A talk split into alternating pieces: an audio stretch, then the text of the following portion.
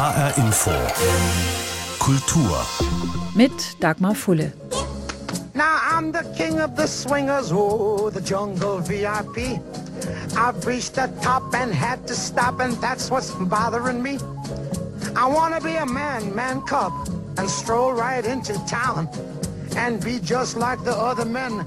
I'm tired of walking around. Oh, ooby doo. I want to be like you. I want to walk like you, talk like you. Choo. You see it's true.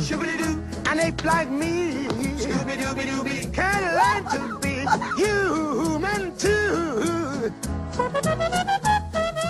I wanna be like you. Ich möchte sein wie du, singt King Louis, der Orang-Utan, im Film Das Dschungelbuch. Ein gerissener Affenkönig, der das Menschenkind Mowgli dazu bewegen möchte, das Geheimnis des Feuers mit ihm zu teilen. Also nach Menschenähnlichkeit und Macht strebt. King Louis oder auch der Bär Balu sind nicht die einzigen Filmtiere, die vermenschlicht werden. Es gab und gibt sie immer wieder, im realen Film ebenso wie im Animationsfilm, von Bambi über Flipper und Lassie bis zu Nemo oder dem König der Löwen.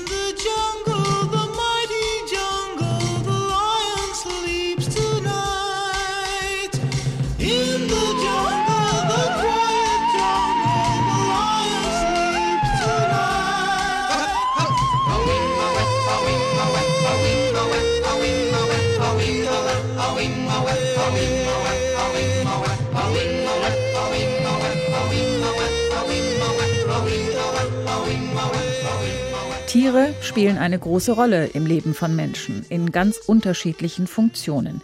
Sie sind Haustiere, Schmusetiere und Nutztiere, aber sie liefern auch Rohstoffe. Sie werden gejagt und gegessen. Letzteres allerdings heutzutage in meist so entfremdeter Form, dass der Zusammenhang zum lebendigen Tier erstmal schwerfällt. Vor allem, wenn man noch sehr jung ist, hat unsere Reporterin Corinna Tertel festgestellt. War das mal ein echter Fisch? Entgeistert beäugt eine Vierjährige das Stück Fisch auf ihrem Teller. Die Familie sitzt vor einer Taverne direkt am Mittelmeer. Die Wellen schwappen ans Ufer. Zwei Gänse stochern zwischen den Ufersteinen herum. Ja, geben die Eltern zu. Echt? Der war mal echt lebendig? hakt die Kleine nach. Die Eltern bejahen auch das. Dann esse ich den nicht, sagt die Kleine, steht auf und geht lieber Gänse gucken. Es muss eine seltsame Erkenntnis für Kinder sein, wenn sie kapieren, dass das Fleisch auf ihrem Teller vorher mal ein Tier war. Denn Tiere sind für Kinder ja engste Wegbegleiter. Kein Kinderbuch ohne liebenswerte Tiere, kein Einschlafen ohne Kuscheltier und kaum ein Pullover ohne putzigen Tieraufdruck. Von den Beziehungen zu echten Tieren und Haustieren ganz zu schweigen. Und dann soll man plötzlich Tiere essen? Dass es sich wirklich um ein Tier handelt, verdrängen wir Erwachsenen gerne, wenn wir in ein knackiges Grillwürstchen beißen. Vor 50 Jahren hingen noch ganze Schweinehälften beim Metzger. Heute nicht mehr, sagt der Wiener Philosoph Christian Dürnberger. Derartige Vorgänge, dass man das tote Tier als Tier erkennt, die haben wir ausgelagert, hinter den Vorhang der Zivilisation verschoben. Und was heute auf den Tellern landet, ist noch immer Fleisch. Aber es ist nicht mehr als totes Tier auf den ersten Blick erkennbar. Das tote Tier hinter dem Vorhang der Zivilisation, treffend auf den Punkt gebracht. Dennoch ist das tote Tier immer wieder Gegenstand teils hitziger Diskussionen und das nicht erst seit Wilkewurst und Tönnies Fleischskandal. Um das Spannungsfeld zwischen der Verarbeitung tierischer Produkte und dem völligen Verzicht darauf geht es in einer neuen Ausstellung des Deutschen Ledermuseums in Offenbach unter dem Titel Tierisch schön mit einem großen Fragezeichen. Das Deutsche Ledermuseum ist wohl einer der anschaulichsten Orte, um sich anzugucken, was Menschen im Lauf der Jahrhunderte so alles aus Leder, also aus verarbeiteter Tierhaut, gemacht haben. Gürtel, Taschen und Buchhüllen, Fußbälle, Koffer und Postkarten und natürlich Schuhe in allen Variationen. Dr. Ines Florschütz ist Direktorin des Ledermuseums. Ich habe sie gefragt, wir haben es gehört, wir sind es inzwischen gewöhnt, dass an dem Stück Fleisch auf unserem Teller nichts mehr an das Tier erinnert, das es einmal war. Bei Leder haben sich viele wahrscheinlich noch nie Gedanken darüber gemacht oder ganz selten, dass die Grundlage dafür die Haut eines Tieres war. Sie arbeiten jeden Tag in einem Haus voller Leder. Wie geht's Ihnen damit? Haben Sie schon mal den Zusammenhang hergestellt zwischen den Ausstellungsstücken, die Sie im Haus haben, und den vielen, vielen Tieren, die dafür gestorben sind? Ja, also mir ist das bewusst, dass wir mit tierischem Material hier zu tun haben. Es geht, Sie haben vollkommen recht, verloren bei, bei vielen Objekten auch hier im Hause.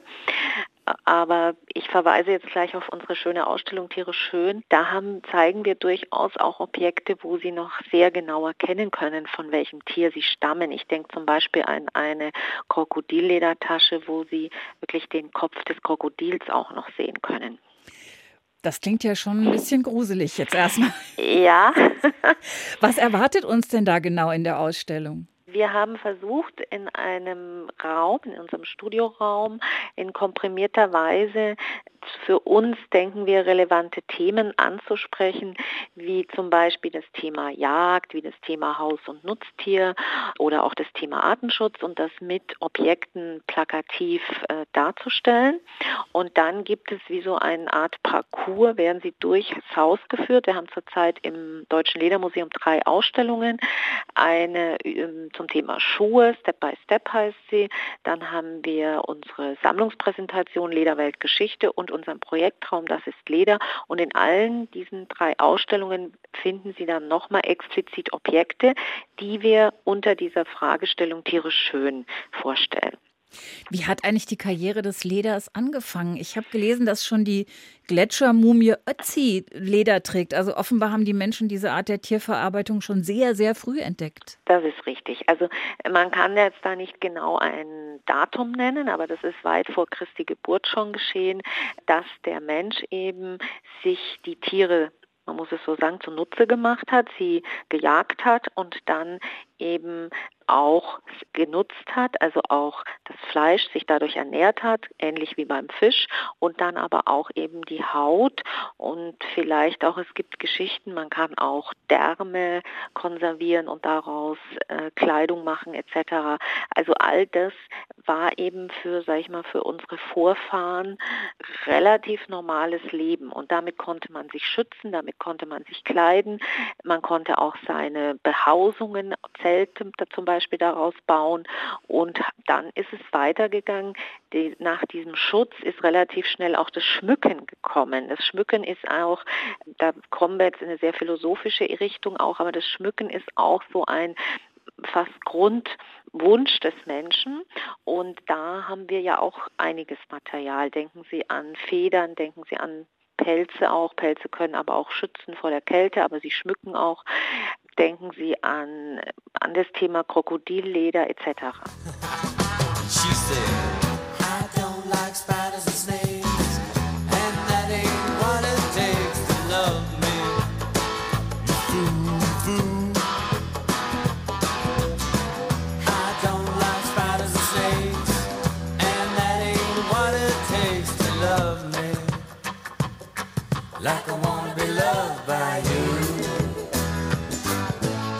I don't like spiders and snakes. Ich mag keine Spinnen und keine Schlangen. Eine Aussage, der sich wohl viele anschließen können. Wenn es um Tiere geht, haben wir in unserem Kulturkreis eine ziemlich klare Trennung zwischen Tieren, die wir essen, Tieren, die wir eklig finden und Tieren, die wir süß finden und streicheln wollen. Das Deutsche Ledermuseum in Offenbach beschäftigt sich in seiner neuen Ausstellung auch mit diesen unterschiedlichen Haltungen des Menschen zum Tier. Ich habe die Direktorin Dr. Ines Florschütz gefragt, dass die Menschen unterschieden haben zwischen niedlichen und ekligen Tieren und solchen, die man isst. Das war vermutlich nicht immer so, oder? Nein, das war nicht immer so. Denken Sie einfach, wie hat ein Bauernhof funktioniert. Da gab es eben auch die süßen Tiere, wie zum Beispiel das Schäfchen und der Hase, was die Kinder, wenn sie dort aufgewachsen sind, gestreichelt haben, vielleicht auch mit diesen Tierchen gespielt haben und dann sind die irgendwann geschlachtet worden. Das ist auch ein Phänomen unserer jetzigen Zeit, ja. Das also was auch wirklich mit dem Entstehen der Großstädte, mit der Trennung, mit Schlachthöfen, dass das alles auch irgendwie in so eine in so gewisse Bereiche verbannt wird. Damit ist es, hängt es zusammen. Die Dinge, die es im Ledermuseum gibt, zeigen ja, wie Sie sagen, dass Menschen zu allen Zeiten Tiere und ihre Bestandteile verarbeitet haben. Und es ist ja auch noch gar nicht lange her. Sie haben schon erwähnt, dass beispielsweise auch Pelze als ganz selbstverständlich galten. Wann haben die Menschen angefangen, den Umgang mit Tieren in Frage zu stellen? Ich würde sagen, wir müssen das ganze Spektrum sehen. Und das ist auch unser Ansatz hier, den wir im Ledermuseum jetzt thematisieren wollen, den wir auch explizit mit dieser Ausstellung aufgreifen wollen. Wir wollen hier eigentlich Fragen auch stellen, Anregungen geben. Wir leben ja in einer Gesellschaft, wo es verschiedenste Strömungen gibt. Wir haben eine, wir haben auch eine vegane Bewegung, eben Menschen, die prinzipiell das ablehnen, dass äh, sie tierisches äh, Material essen. Also auch, ähm, es geht ja viel weiter als Fleisch und Fisch. So, sie essen ja auch keine Eier zum Beispiel, keine Milchprodukte und sie lehnen es auch ab. Es gibt dann nochmal das ex ganz extrem, sie lehnen es auch ab mit, ähm, die, dass die Kleidung zum Beispiel aus Leder ist, also mhm. Lederschuhe. Mhm. Aber auf der anderen Seite müssen sie auch immer bedenken, was macht dann der Mensch, wenn das alles nicht mehr zur Verfügung steht? Was hat er dann noch? Entweder können wir auf alternative Materialien zurückgreifen, wo ja auch geforscht wird. Also zum Beispiel, das haben wir auch jetzt, wir öffnen uns da auch explizit. Äh, man kann zum Beispiel Ersatzmaterialien herstellen aus Obst. Es gibt zum Beispiel eine spanische Designerin, die hat aus dem Ananasblatt hat die ein Material gewonnen, das ist lederähnlich, das heißt Pinatex. Also das gibt es alles, aber auf der anderen Seite überlegen Sie mal, wir haben auch Sie haben es schon angesprochen, also auch Pelz, das Thema Pelz ist ja, wird ja noch krasser diskutiert mhm. teilweise in unserer Gesellschaft. Aber dann schauen Sie mal, wie viel Fake-Fuhrmäntel es in unserer Gesellschaft gibt, also diese, die den Pelz vortäuschen. Und da müssen wir ja mal fragen, wie werden die hergestellt? Das sind eigentlich künstliche Materialien, die mit aus dem Material Erdöl produziert werden. Da müssen wir auch hinterfragen, wie bauen die sich ab? Wie baut sich ein Pelzmantel ab? Ein Pelz ist ein natürliches Material wie Leder, das verrottet eher, als wenn sie so ein künstliches Material haben was dann vielleicht als Plastik wieder im Meer landet. Also man kann, glaube ich, und das, das versuchen wir hier auch ein bisschen aufzugreifen, diese Thematik, man kann nicht das so schwarz-weiß sehen. Also ein sehr komplexes Thema. Ja. Ähm, und, und was, was wünschen Sie sich? Also wie sollten Ihre Besucherinnen und Besucher am Ende rausgehen? Was sollen sie mitnehmen? Was haben Sie selber vielleicht auch mitgenommen aus dieser Ausstellung? Äh, ja, ich habe auch noch mal mein Bewusstsein geschafft, das zum, was Sie auch schon mal angesprochen haben vorhin, das Thema diese Unterscheidung, dass wir stark hier in Europa unterscheiden, auch mit noch mal Tiere haben, wo wir sagen Igitigit, die erachten wir jetzt vielleicht nicht allzu schützenswert, Spinnen und so, Mäuse vielleicht, wenn wir die zu Hause haben. Also da habe ich noch mal ein ne, ne neues Bewusstsein bekommen. Ja, und was sollen die Leute hier raus mitnehmen? Sie sollen das Thema facettenreicher sehen sehen. Also nicht sagen, das ist jetzt das Gute und das ist das Schlechte, sondern was kann ich alles machen? Wie war es vor 100, vor 200, vor Tausenden von Jahren und wie ist es heute? Wie gehen wir heute mit diesem ganzen Material um? Wir wollen einfach eine Bewusstseinmachung haben. Sagt Dr. Ines Florschütz, Direktorin des Deutschen Ledermuseums in Offenbach zur neuen Ausstellung Tierisch schön? Zu sehen ab 3. Oktober und bis zum 30. Mai. Die Ausstellung ist Teil einer Kooperation mit der Kunst- und Kulturstiftung Opelwillen Rüsselsheim und dem Nassauischen Kunstverein Wiesbaden. Auch dort geht es um Beziehungen zwischen Mensch und Tier. Am ungewöhnlichsten vielleicht in Rüsselsheim mit der Ausstellung Kunst für Tiere. Nachdem es auf den einschlägigen Musikportalen schon Playlists für Haustiere gibt, mit denen man die Lieblinge zu Hause beschallen kann, vielleicht der nächste logische Schritt. I'd like to be under the sea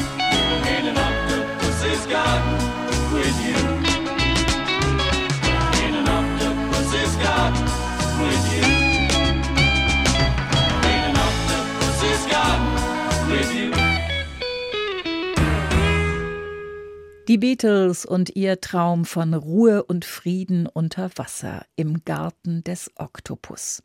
Oktopusse, wir sagen gern auch Tintenfische, gibt es seit etwa 500 Millionen Jahren.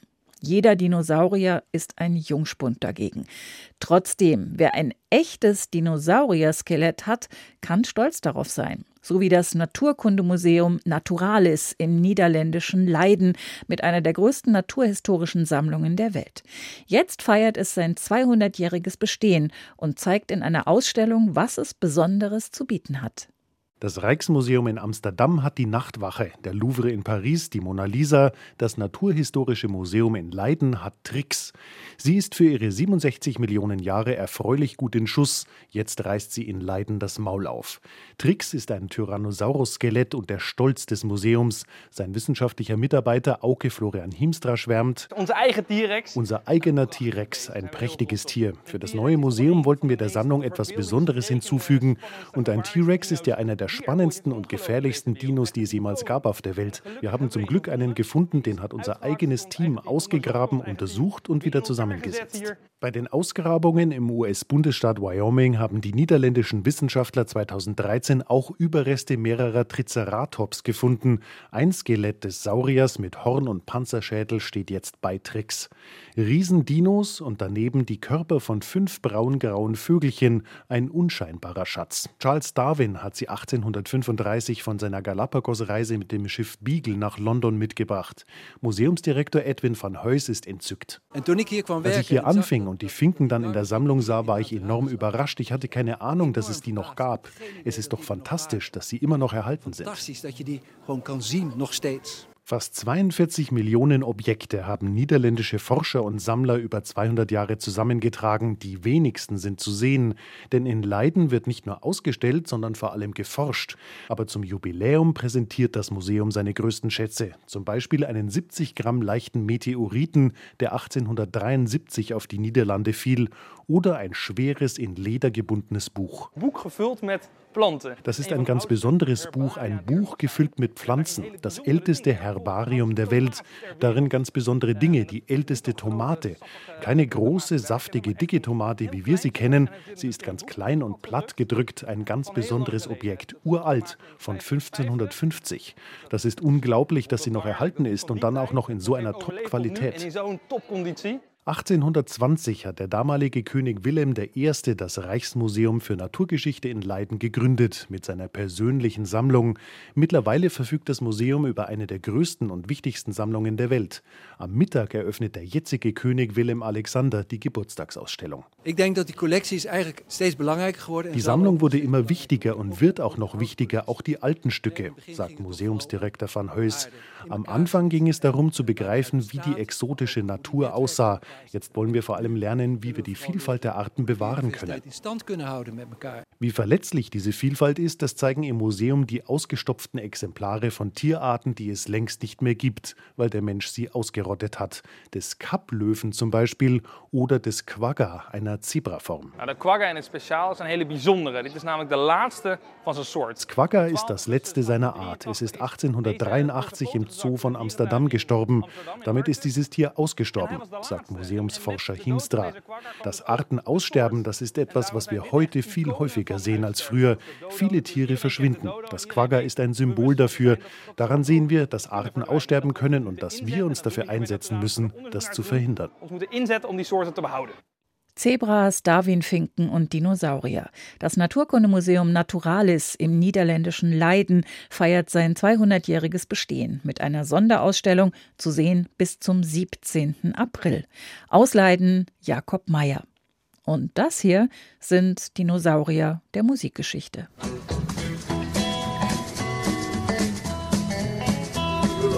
I shall not be, I shall not be shall not be moved. Just like a tree that's growing in the meadow. Down by the water. I shall not be I'm on my way to glory land. I shall not be moved. On my way to glory land. I will not be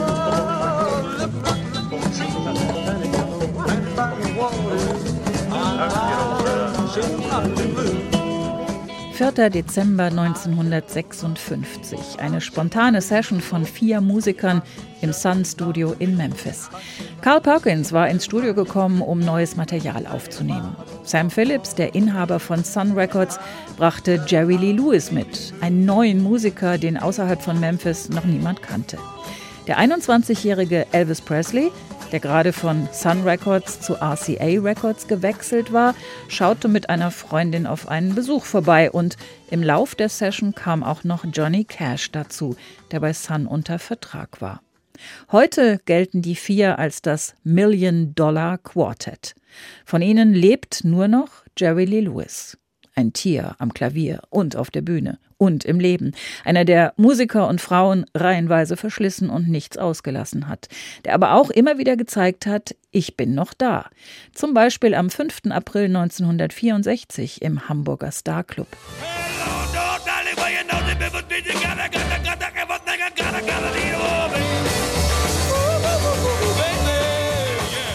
Dass sich der 1935 im ländlichen Louisiana geborene, dessen Hits wie Great Balls of Fire oder Whole Lotta Shakin' Going On aus den späten 50ern stammen, derart eindrucksvoll zurückmelden würde, damit hatten auch seine Hardcore-Fans nicht gerechnet, nach dem Karriereknick von Ende 1957. Lewis hatte in dritter Ehe seine eigene Cousine geheiratet, Myra Gale Brown, damals 13 Jahre jung. Ein Skandal.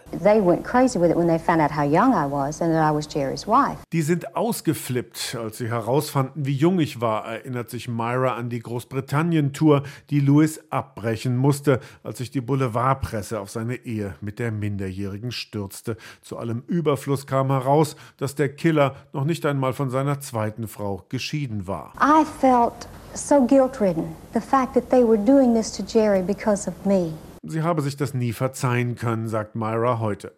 Die Skandalehe scheiterte. Insgesamt war Jerry Lee Lewis siebenmal verheiratet.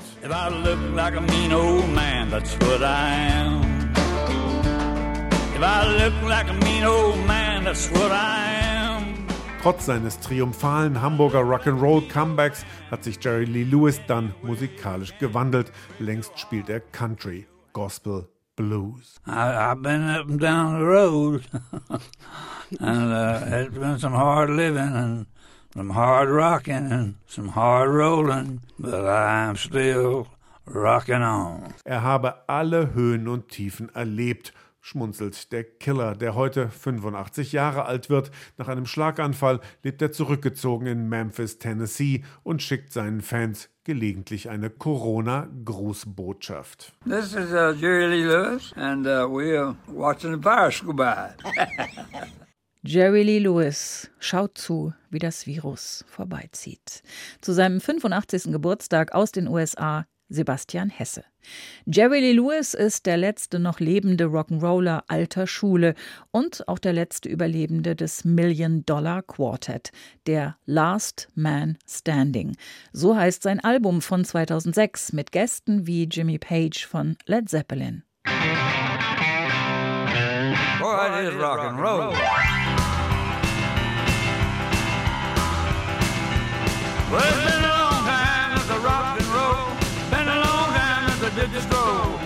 Let me get you back, let me get you back, let me get you back, baby, where I come from.